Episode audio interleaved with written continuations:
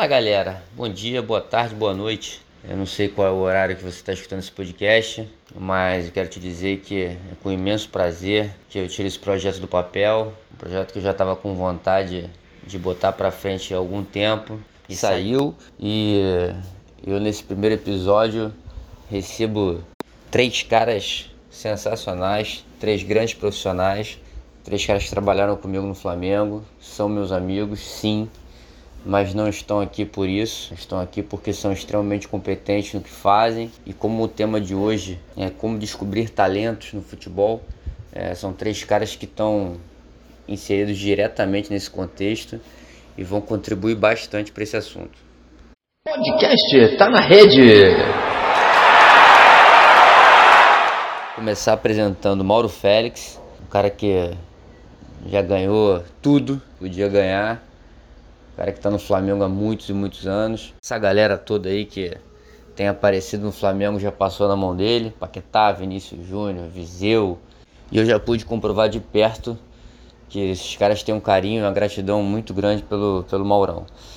É, além de tudo, o Maurão já trabalhou aí na CBF e hoje está responsável pelas categorias menores lá do Flamengo, até os 9 anos, e fazendo, como sempre, um grande trabalho. Tá comigo aqui também Thiago Nunes. É, falei, a gente já trabalhou junto no Flamengo, mas na verdade nos conhecemos antes disso. Trabalhamos no futsal da Bradesco, é, onde pude comprovar de perto o talento que o Thiago tem com essa garotada, com a criançada. É de fato um formador. Depois fui pro Flamengo, é, ficou um período longo lá. Aí fui pro Magnatas e agora tá lá no canto do Rio. E para a gente fechar aqui as apresentações, Edson Júnior, é, também já conhecia antes do Flamengo, trabalhou comigo no Botafogo, Casa Espanha. A gente fez um trabalho junto lá, muito bom, muito bacana. Fizemos uma amizade, fomos para o Flamengo praticamente no mesmo período. Assim como o Thiago é um dos grandes talentos da nova geração nesse quesito de revelar jogador, revelar atleta. E vai ser pô, maravilhoso poder conversar com vocês aí um pouquinho, trocar uma ideia sobre esse assunto que para mim já virou até um, um problema para o futebol brasileiro e nós vamos destrinchar um pouquinho sobre isso agora. Beleza?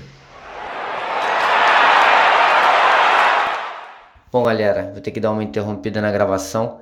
A gente teve um problema técnico aí, um problemazinho de áudio. E infelizmente eu perdi 50 minutos da conversa mas ainda restaram aí quase 30, que é o que vocês vão escutar. Um papo bacana aí sobre captação, sobre como os profissionais devem agir nessa questão do desenvolvimento da, do talento. É... E no final a gente, a gente volta aí para conversar, tá bom? Um abraço.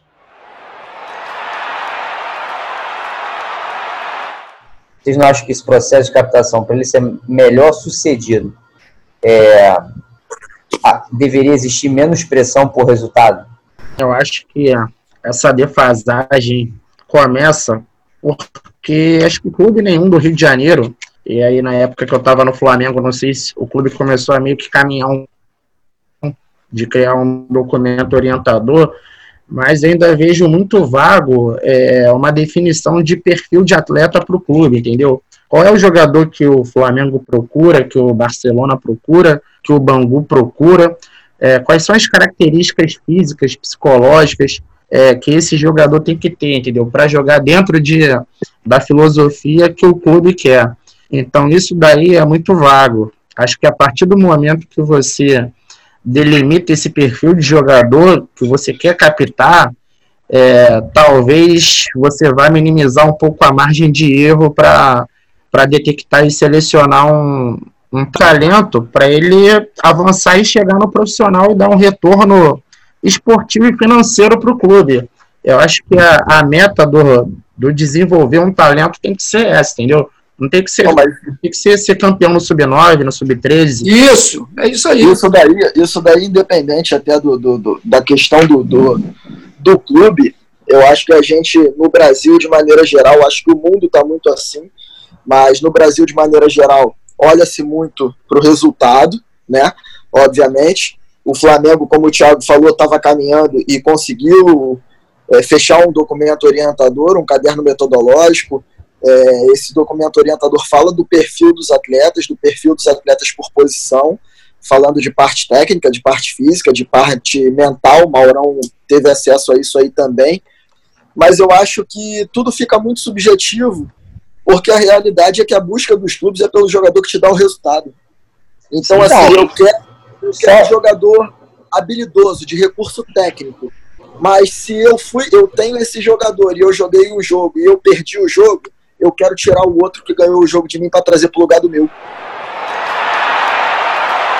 Em alguns momentos, é, um jogador que poderia ajudar está batendo na porta da captação lá para fazer teste. Só que por essa pressão de você ter que mostrar um resultado, de ter que ser campeão, de ter que ganhar, você não consegue nem dar atenção a um garoto que de repente tem um potencial, mas que precisa ser lapidado. Ou seja, isso demoraria um tempo um pouco maior. Então, se vai demorar um tempo um pouco maior, talvez não seja suficiente para garantir o nosso emprego. Então, assim, eu posso... Nós já vimos isso várias vezes. É porque quando a gente acha esses meninos que têm uma idade mais avançada para poder trazer ele e colocar dentro do clube, isso requer muita paciência e requer muito trabalho, requer certo. muito tempo. E, e muitas das vezes a gente tem a cobrança para que o jogador dê resultado. E de repente, se eu pegar um menino de 13 anos, né, que, que não teve tanto estímulo, que não tem entendimento do jogo, inserir no contexto de uma equipe que está competindo com meninos que estão lá naquele clube desde os 7, 8 anos, ele vai ter muita dificuldade. Então, eu acho que o papel do treinador não é observar o cara que entra para jogar na hora. Esse aí é fácil de observar. É fácil, é isso aí. A gente tem que observar o potencial né, do atleta. Só que quando a gente observa um jogador que tem um potencial para se desenvolver, esse jogador precisa de tempo. Esse jogador precisa de trabalho. Eu acho que, volto a dizer para responder a pergunta, eu acho que a gente tem talentos de, de meninos mais velhos aí escondidos, sim. Só que a gente só vai conseguir desenvolver esses talentos o dia que a gente tiver paciência com esses meninos e o dia que a gente tiver trabalhar um menino desse. Eu não posso querer exigir que não botar o resultado na frente, não colocar nem o resultado adulto, na frente. Nem um adulto. Eu não posso pegar e como treinador assumir o time profissional do Figueirense e querer em um mês que o Figueirense seja campeão brasileiro. Ele não vai ser. Se ele for, é no acaso. Esse time precisa trabalhar, esses jogadores precisam entender, esses jogadores precisam evoluir e eles não vão fazer isso no estalar de dedos. Nenhum treinador no mundo vai fazer isso no estalar de dedos. E aí que tá, eu acho que a gente, para poder definir alguns planos, algumas ações para o desenvolvimento do potencial de um atleta, a gente precisa é, é, desenvolver isso com o tempo. A gente precisa desenvolver isso e saber que ele vai dar um resultado a médio e longo prazo, não a curto prazo. A curto prazo a gente sabe quem vai dar resultado. É aquele fera, aquele cara acima da média, a gente sabe disso. Agora, todos nós aqui já trabalhamos com equipes limitadas, com clubes de bairro, com jogadores é, é, com pouca condição técnica, né, com pouco talento, é, com times que sofreram muito. E quantas vezes a gente fez campeonatos aí? É, que um primeiro semestre, de repente, a gente sofreu, sofreu, sofreu, sofreu, e num segundo semestre a gente teve resultados muito melhores. Imagina agora se um treinador tivesse essa sequência durante dois, três, quatro anos. Isso aí era uma outra situação que, que também a gente tá, queria abordar, é isso. Se vocês não acham que é, o, o, o treinador ele tem que ser especializado para a criança, porque a gente chegou à conclusão que o talento é. a gente pode desenvolver, pelo menos pode ajudar a desenvolver. Então, para uma pessoa, para um treinador, um professor ajudar a desenvolver esse talento, principalmente em uma fase tão, tão especial, que é né, a infância e aquele momento ali, é, o ideal é que seja um treinador que tenha não só o futebol como especialidade, mas a criança também que, que ele consiga. É, que tenha, que tenha rodagem. Ele, ele é especializado na, na, com aquela idade. É isso mesmo. Concordo contigo. Eu já fui contra essa tese, Marcelo, de, de ter o especialista da categoria, tanto seja do sub-7 quanto do sub-20, entendeu? Hoje eu já acho é. que eu mudei, já acho não, eu mudei de, de opinião quanto a isso, entendeu? Eu acho sim que tem que ter o treinador que, que tem a didática correta para trabalhar com as categorias iniciais, porque acho que é a fase de ouro, né, cara? Falam que é o sub-13, mas na verdade a fase de ouro da, do aprendizado é a, é a primeira categoria. Eu, eu até entendi o que você falou e até não, me opõe, mas é, não acho que deva ter um treinador específico por categoria, mas acho que um, um, um treinador especialista. O faixa etária, a faixa etária é ampla. Acho que o Marcelo tá falando por fase, né, Marcelo? O cara é, é criança. Isso, isso. Sim, sim. Eu dei a categoria só para ilustrar, mas eu acho é, que. Entendi. Por exemplo, no Flamengo a gente está tá, tá, tá nós temos o primeiro, a primeira primeiro, segundo e terceiro. Né? O primeiro vai dos 6 ao 13, entendeu? Uhum. Vai dos 6 ao 13 anos. Entendeu? É, eu acho que é mais ou menos é, por aí. Uma, que... uma faixa etária, não precisa ser tão, tão pequena, é, mas. Iniciação, desenvolvimento e o rendimento, né? É, mais é isso, isso. Isso, é. eu, eu, tive uma conversa com o Thiago recentemente aí, né? A gente se encontrou aí para bater um papo. E eu falei até um pouco com relação a isso, se eu não me engano. Eu, particularmente, sempre falo isso. Eu tenho como objetivo ser treinador de adulto, né? Treinador de, de categorias profissionais. Agora, é, se em algum momento alguém, um gestor de algum clube, chega para mim e fala assim: olha só, você é um cara que trabalha muito bem com criança, você é diferenciado, você tem um, plano para você ser o cara que vai mandar nisso aqui. Por que não? Por que não ser valorizado por isso? Até porque eu acho que assim, não é todo mundo, a gente fala muito aí hoje o Guardiola, mas o Guardiola vai dar um bom treino pro sub-9? É, eu acho que é mais ou menos isso que a gente está chegando. Não, ele não, vai, ele, não vai, ele não vai saber dar. Ele não vai saber dar, porque ah. ele, não tem essa, ele não tem aquela experiência de, de dar aula ali. É, mas eu acho que não é só. Eu acho que não é só pela vivência do jogo, só pelo conteúdo do jogo, não. Sim, eu vejo, hoje eu vejo que uma é geração. com a idade. Mas vamos lá, tem jogador sub-14, sub-15 escondido por aí? Tem jogador dessa idade, ou até um pouquinho mais, escondido por aí? E os clubes não estão aproveitando? Tem muito jogador sim, Radimac. Muito. É que a gente tem que encontrar pessoa que veja o talento. Tem muito jogador escondido aí, sim, nas comunidades de favela, né, nas comunidades carentes, vamos dizer assim, né? Temos certo isso, comunidades carentes, né? Nas próprias escolas, futebol de praia, futebol society, tem jogador, tem muito jogador. Ele tem que dar só de encontrar o cara que detecta talento nele. Porque a maioria está trazendo pela altura, pela força, né? Não, eu concordo, eu concordo que tenha muito jogador, mas acho que além, do, além da questão da captação não ser o ideal hoje em dia, é. por todos os motivos que nós falamos, eu acho que é, um jogador que está escondido com 13 anos, quando ele chega para o clube, é, ele vai precisar de tempo para se adaptar, de tempo para evoluir, de um monte de coisa, e acho que, é, principalmente se a gente estiver falando em clubes grandes, clubes né, de futebol mesmo, é, não há tempo para isso porque o resultado é, é o, é, o, é, o, principal. E acho que, na verdade, essa questão da captação e desses jogadores de uma idade mais avançada, vamos colocar assim, de 13, 14, 15 anos, eu acho que a dificuldade maior, na verdade, está nisso aí, está na, na falta de tempo que o treinador tem para dedicar a um jogador com, essa, com essas características. Marcelo, talvez, isso é opinião minha, né? Eu defendo isso. A gente pode otimizar esse tempo, né? Já que é precioso aí para o trabalho, visto que precisa de ter resultado.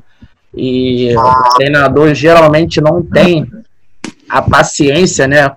Ou seja, por N motivos. É, ou ele não tem a característica para trabalhar na categoria, ou ele está pressionado pelo resultado. Eu acho que para minimizar um pouco e otimizar esse tempo, cara, tinha que ser criado um, um protocolo, seja na captação, né, na, naquele famoso peneirão, você cria um protocolo, ou seja, você vai montar um treino e o jogador que está sendo avaliado tem que atender a tais objetivos ao final. Concordo, concordo, concordo é, contigo. Isso seria um criar, ponto. Entendeu? Criar um instrumento, criar um instrumento de avaliação. Isso, isso. Eu acho que clube nenhum tem isso, entendeu? Tem não, tem não. Clube nenhum tem isso. Eu vi uma coisa mais ou menos nesse sentido, é, produzida pelo Israel Teodo, né? Isso. Cada, o Israel tem, ele defende até algumas atividades que ele usa como instrumento de avaliação e a partir daí ele ele encaixa o jogador. Lá na, quando você estava comigo na seletiva, no processo seletivo, nós começamos a pensar dessa forma. Eu montei até pro, o curso da CBF que eu fiz, né? Um dos, dos trabalhos era montar um instrumento desse, cara. É, eu acho super importante. Depois, se vocês quiserem, até disponibilizo com vocês sobre avaliar, entendeu? Eu acho isso muito importante. Isso vai demandar algumas situações que talvez a maioria dos clubes não tenham estrutura para fazer isso, né? Mas acho que também falta um pouquinho de boa vontade, entendeu? De ter mais gente avaliando porque a, a captação ela fica realmente muito subjetiva. Não, ô, Tiago, Tiago, é, é aquele negócio do método, né, Tiago? Você uhum. tem que analisar o futebol cientificamente, aspectos quantitativos e qualitativos. Tem que ter instrumento para medir tudo. Ah, mas é, o futebol é. não, não tem como medir. Tem sim, tem como medir sim. Então, isso é, um, é, um, é uma coisa que nós não evoluímos. Não, não tivemos evolução nisso. Eu defendo essa tese, sim, que tem como avaliar e isso cai no que você falou, Marcelo. Acho que o treinador vai ter o tempo dele otimizado, entendeu? Mas é, é uma coisa para se resolver lá no processo inicial, entendeu? É, hoje de você fazer uma contratação e acho que o pessoal que, que vem trabalhando, por exemplo, com análise de mercado já está caminhando nesse sentido de indicar jogador que, que atenda a necessidade que o clube procura no momento, entendeu?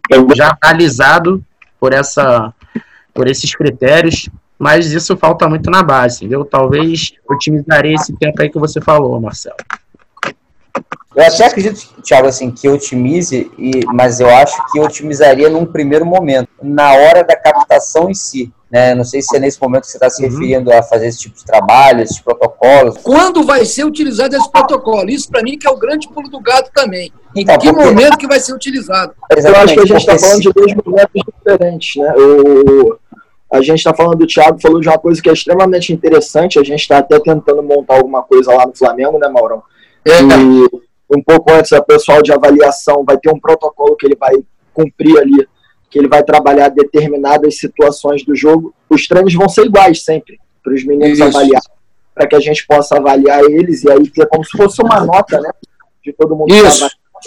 É... Até o, o Matheus o Mateus está escrevendo isso. Eu pedi para o Matheus escrever isso, ele está escrevendo bem mesmo. Mas eu acho que o que o Marcelo está falando, eu acho que é um pouco diferente disso. Se eu não estiver enganado, se, se eu estiver enganado, você me corrija, Marcelo.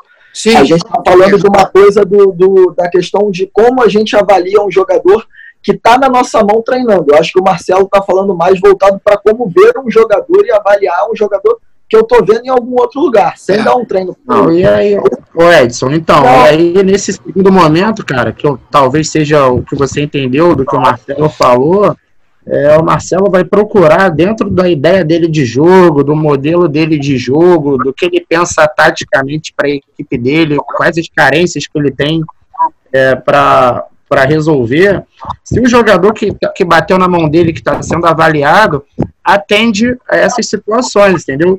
Para ver Isso. se ele vai ser aprovado, para ver se ele vai ser titular, se ele vai ser reserva, acho que é mais ou menos por aí, cara. É, eu Seria vejo um estágio assim, assim Então, eu no caso assim, dentro de tudo que nós falamos aí, eu vejo assim, dividiria isso aí em três estágios. primeiro estágio é ele ser descoberto é, achar o jogador. O segundo estágio, ele ser imposto à prova num ambiente mesmo ali competitivo para ser aprovado ou não, né? Seria aquele primeiro momento da captação, da peneira e tal. E o terceiro momento é, foi aprovado na peneira, vamos passar ele para o grupo, vai treinar no grupo. É, nesse terceiro momento é que eu acho que a pressão por resultado faz com que o treinador não dê uma atenção devida para um garoto numa idade dessa já teoricamente entre aspas mais avançada, porque ele não vai ter tempo. Um treinador de sub-15, por exemplo, é, ele tem que ser campeão. Se ele não for campeão, se ele perder uma, uma, uma final, uma semifinal, uma quarta de final, de repente, com um clube pequeno, ele vai ser mandado embora. A gente acaba trabalhando, o treinador não trabalha é, é, é para o clube, ele trabalha para ele, né? Porque nessa situação que você está falando, Isso. por exemplo, treinador de sub-15. Eu recebo Isso. um jogador, eu tive um debate no ano passado, grande, sobre um jogador que eu não quero, eu não quis, é, porque eu alegava o seguinte: eu acho que ele resolve o meu problema e aumenta a minha chance de ser campeão. Mas eu acho que daqui a 10 anos ele não vai ser um produto para o clube. E aí me foi falando, mas você também tem que pensar em você. Mas aí eu, eu acho que os clubes têm que colocar para o treinador o seguinte: você trabalha para você, eu trabalho para ser o campeão da minha categoria, que eu quero ser o campeão, isso é natural, mas não como é, como único objetivo, como consequência de alguma coisa. Mas será que o clube, mas será que o clube, quando fala para você assim, ah, você tem que pensar um pouco em você, o clube não está pensando nele? Fala assim, ó, você tem que ser campeão, mas na verdade, não é você ser campeão porque o clube quer o seu bem. É claro. O clube quer um dado, o clube quer, quer colocar nas estatísticas que o clube ganhou mais um título, né? Mas é como eu estou te falando. Por isso que entra, uma questão, entra essa questão do, do da especialidade, de repente, do treinador.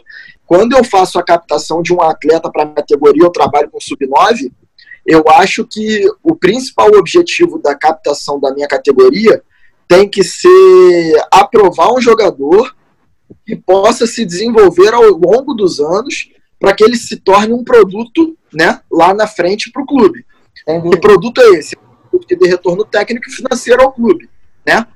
Mas eu tenho uma outra maneira de captar.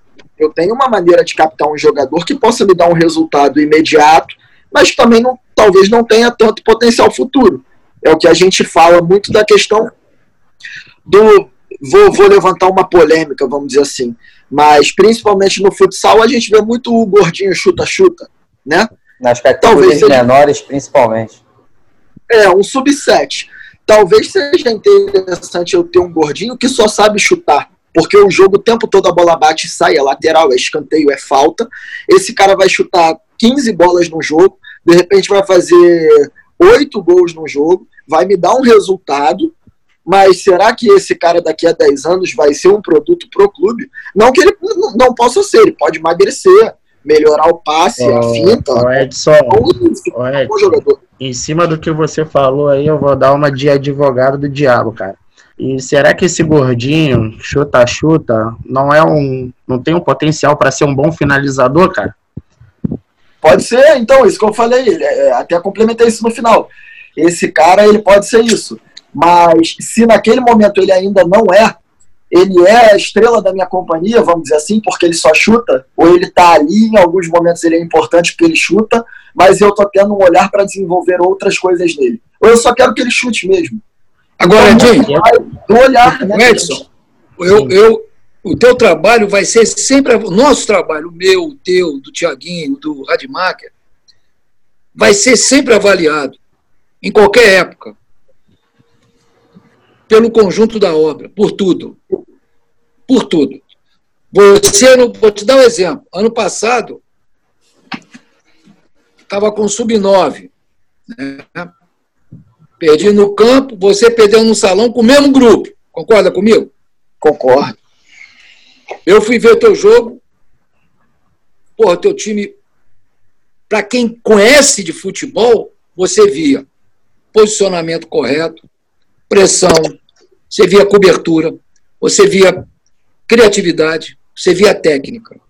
Para quem entende futebol, via isso. Acabou. Então isso é trabalho. Quando vai no meu jogo, você vê posicionamento, vê todos os princípios que eles aprenderam dentro daquela faixa etária. Então, isso é trabalho. Se você botar o resultado na frente, a gente tem que desconstruir isso. Se botar o resultado na frente valorizar o resultado. Exemplo. Ah, o garoto tem um baita potencial, não foi bem no jogo, você tira, coloca um outro que é mais forte, mais alto. Problema está desenvolvendo? Você está pensando no trabalho como todo ou você está pensando no resultado? Ah, é por, então, isso que eu tô, Eu te falo, eu, eu, conheci, eu, eu, tive, eu conheci uma pessoa que falava assim, Mauro, o trabalho bem feito leva ao resultado. O trabalho bem feito vai levar ao resultado. Trabalho bem feito já é mais nas categorias mais altas. Porque na categoria que a gente trabalha, de, ela, ela, ela flutua muito, bem, mal, joga mal. Então, a pessoa que está no controle do processo é que tem que entender isso. E não cobrar resultado. Você cobra resultado, você, a gente é pressionado, entra em pânico. Porque é como dizia o Anderson Barros para mim: Maurão, ser campeão no infantil não adianta porra nenhuma. Falou um dia para mim isso. Então, Maurão, mas aí é o que eu tô te falando. Porra, o mais importante é quantos jogadores vão chegar nos juniores, cara.